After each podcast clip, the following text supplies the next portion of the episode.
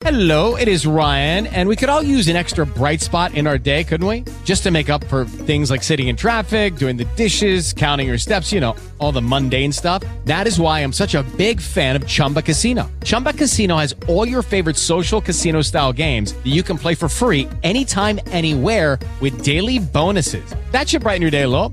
Actually, a lot. So sign up now at chumbacasino.com. That's chumbacasino.com. No purchase necessary. VGW Group. Void were prohibited by law. See terms and conditions. 18 plus. Lucky Land Casino asking people what's the weirdest place you've gotten lucky? Lucky? In line at the deli, I guess? Aha, in my dentist's office. More than once, actually. Do I have to say? Yes, you do. In the car before my kids' PTA meeting. Really? Yes. Excuse me, what's the weirdest place you've gotten lucky? I never win and tell. Well, there you have it. You can get lucky anywhere playing at LuckyLandSlots.com. Play for free right now. Are you feeling lucky? No purchase necessary. Void where prohibited by law. 18 plus. Terms and conditions apply. See website for details. Las noticias de la hora en RCN Radio.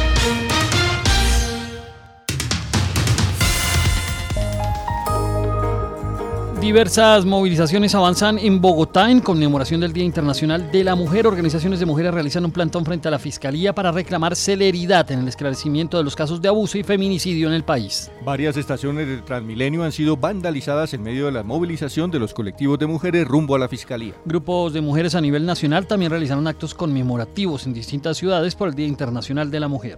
A través de un documento dirigido al fiscal general Francisco Barbosa, el presidente Gustavo Petro reconoció oficialmente a 19 miembros de las disidencias de alias Iván Mordisco y pidió levantar las órdenes de captura en su contra. El presidente Gustavo Petro pidió a la Fiscalía adelantar investigaciones de fondo tras el atentado que sufrió el director de la UNP, Augusto Rodríguez. El mandatario señaló que el narcotráfico penetró esa entidad y a la propia Fiscalía. Tras el atentado sufrido en su contra en las últimas horas, el director de la Unidad Nacional de Protección, Augusto Rodríguez, aseguró que seguirá adelante con las denuncias contra la corrupción al interior de la entidad. Rodríguez igualmente reveló que debido a estos ataques y amenazas en su contra, incluso dentro de la misma sede de la UNP debe utilizar escoltas para salvaguardar su seguridad. A propósito de este atentado, las autoridades revelaron que el presunto sicario que fue abatido en medio del atentado contra el director de la UNP ya tenía antecedentes por homicidio. Igualmente se conoció que otro de los perpetradores de este ataque resultó gravemente herido en el intercambio de disparos con el esquema de seguridad del director de la UNP. La fiscalía a su turno aseguró que ha desplegado toda su capacidad investigativa para que sean identificados y judicializados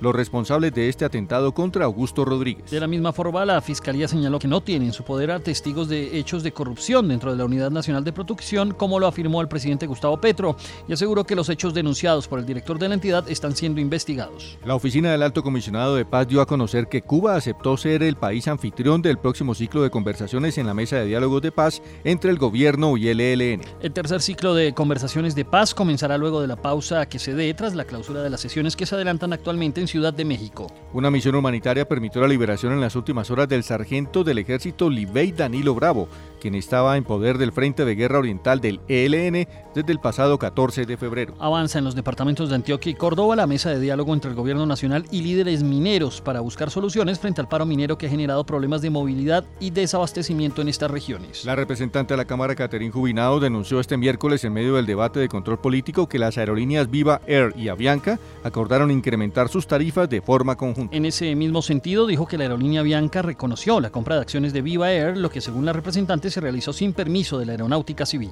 A propósito, el ministro de Transporte, Guillermo Reyes, reveló que en las próximas horas la Aeronáutica Civil dará a conocer el resultado de la solicitud de la integración de Viva y Avianca. En ese mismo sentido, Reyes destacó que para el gobierno nacional la prioridad son los usuarios y los empleados de la aerolínea. El ministro añadió que se solicitó a la Fiscalía investigar la situación de los usuarios de Viva y si se incurrió en hechos punibles por la venta de etiquetes y tiqueteras cuando ya sabían que iban a salir de la operación. Justicia, la Justicia Penal Militar reveló que investiga al comandante de la Policía del Caquetá, el coronel Javier Antonio Castro, por los hechos del sector del Pozo que dejaron un uniformado muerto y un campesino muerto.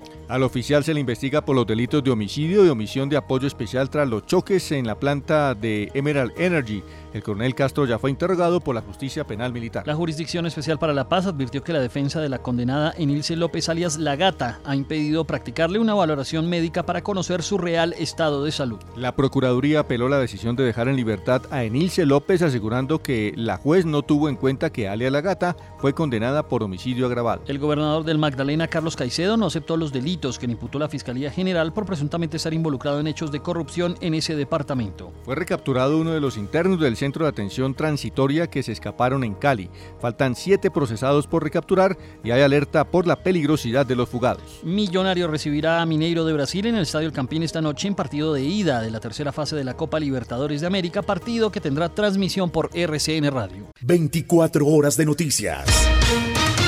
En RCN Radio.